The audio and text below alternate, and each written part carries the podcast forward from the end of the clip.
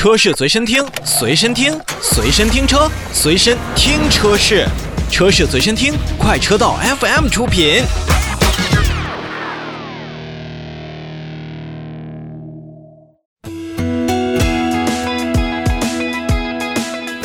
我们来看召回。日前呢，上汽通用汽车有限公司向国家市场监督管理总局备案了召回计划。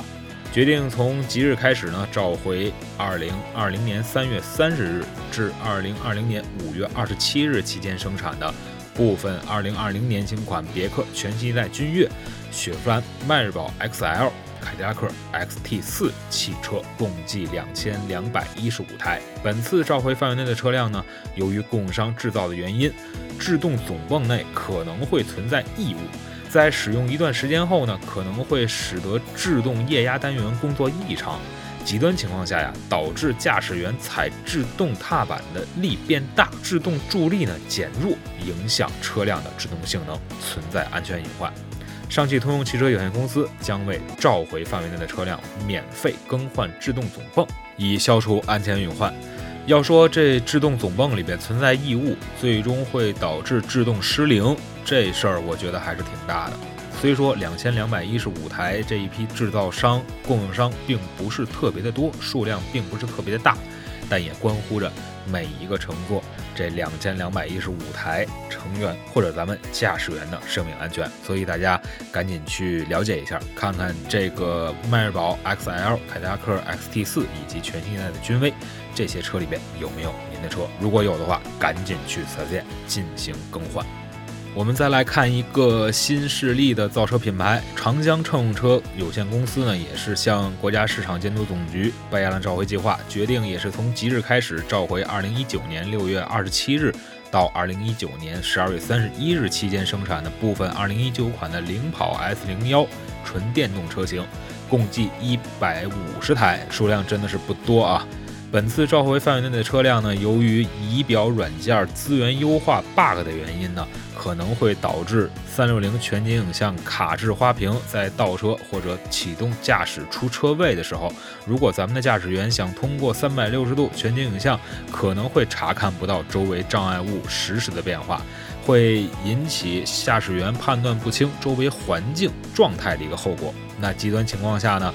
很显而易见，就是发生剐蹭，或者说是发生更大的这种事故。那第二种情况呢，是行驶当中呢，仪表盘是黑屏的。短时间内呢，仪表会可能存在显示不了必要的车辆信息，会引起驾驶员判断不了车辆状态的后果。要么您超速，要么您不知道您下一个这个路口，包括您的电量的这种显示也是非常的危险。长江乘用车有限公司呢，将对召回范围内的车辆呢，去免费远程升级仪表的一个软件，以消除安全隐患。如果用户呢多次循环重新安装仍未升级成功的话，也请大家去联系当地的经销商帮助来检查或者协作。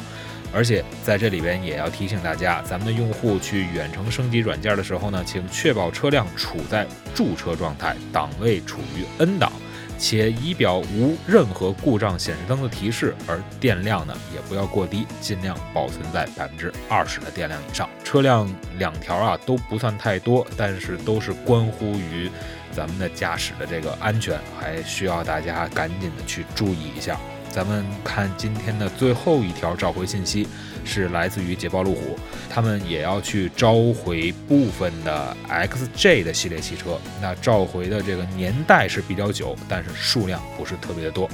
召回2009年10月20日至2018年5月16日期间生产的进口部分的捷豹2010年款到2013年款以及2016年款和2018年款的 XJ 系列汽车。共计一百八十二辆。那本次召回范围内的车辆呢？经销商在售后维修等情况下，对于车辆辅助约束控制模块，也就是咱们俗称的 RCM 软件进行更新的时候啊，由于软件下载或者说是操作原因，导致了软件更新并未正确完成，也会造成车辆在发生正面碰撞的时候，前排气囊可能无法展开，从而增加乘坐人员的受伤危险，存在安全隐患。那捷豹路虎中国投资有限公司也将为召回范围内的车辆再次免费升级辅助约束控制模块软件，直至最新的版本，从而把这个问题来抵消掉。综上所述啊，这三条的召回信息大家都听完了，虽然数量都不是特别多，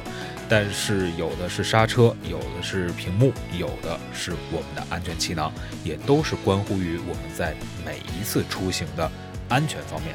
所以说三次召回，呃，大家一定要重视起来，看看周围的朋友，包括您自己有没有驾驶这些爱车的。